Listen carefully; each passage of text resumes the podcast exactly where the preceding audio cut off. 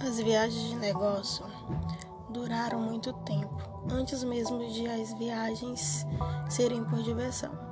A Embratur e a FIP são importantes porque fazem levantamentos dos turistas internacionais no Brasil.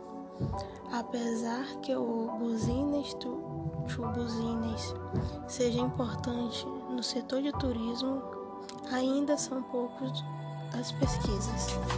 Para Davidson, a viagem de negócios refere-se a pessoas que viajam a trabalho. Ele também concorda que esta seja a atividade turística mais antiga. Para substituir termo, o termo turismo de negócio, é também usado viagem de negócio. Os autores Swarbrock e Homer citaram a diferença no tempo de permanência dos dois primeiros períodos. A viagem de negócio é um período extenso que envolve todos os aspectos de experiência do viajante de negócio e deve ser amplamente separado. Fique em casa por pelo menos uma noite. Durante os negócios, o foco é principalmente em mover viajantes de negócios do local A para o local B incluindo aquele que fazem uma viagem de um dia para, de um dia para esse fim. O autor usa o termo viagem de negócio e turismo para expressar as características das viagens de lazer. Portanto, as viagens de negócio também podem ser entendidas como viagens no sentido de prazer. O turismo de negócios traz também uma série de benefícios ao destino turístico, já que termina incentivando atividades de lazer. Os viajantes a negócio geralmente pagam mais caro para utilizar os mesmos equipamentos dos viajantes de lazer, pois são mais exigentes em relação à qualidade do serviço e às facilidades especiais extras.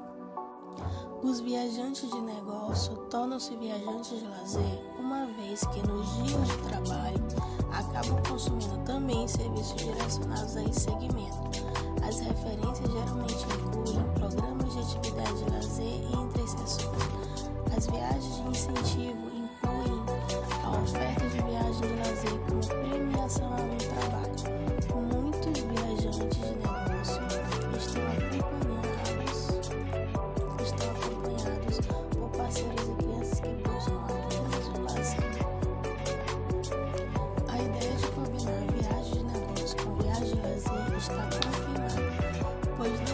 os grandes centros comerciais receberam esses turistas, muitos destinos com grande potencial de lazer, atrações naturais e culturais se beneficiam do desenvolvimento do turismo comercial.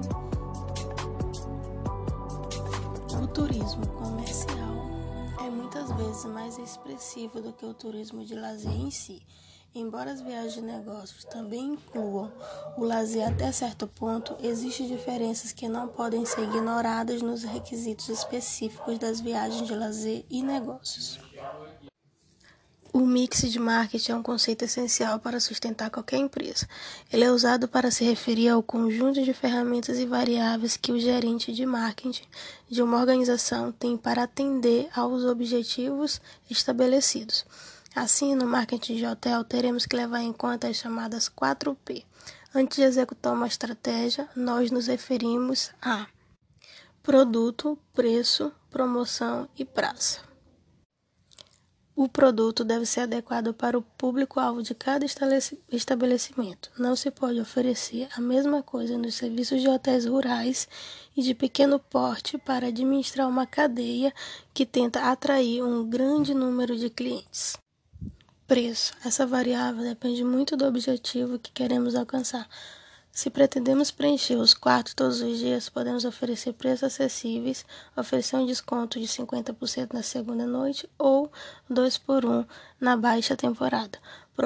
Por outro lado, se nossa intenção é atrair poucos clientes, mas muitos exclusivos, podemos aumentar nosso preço em troca de um atendimento personalizado.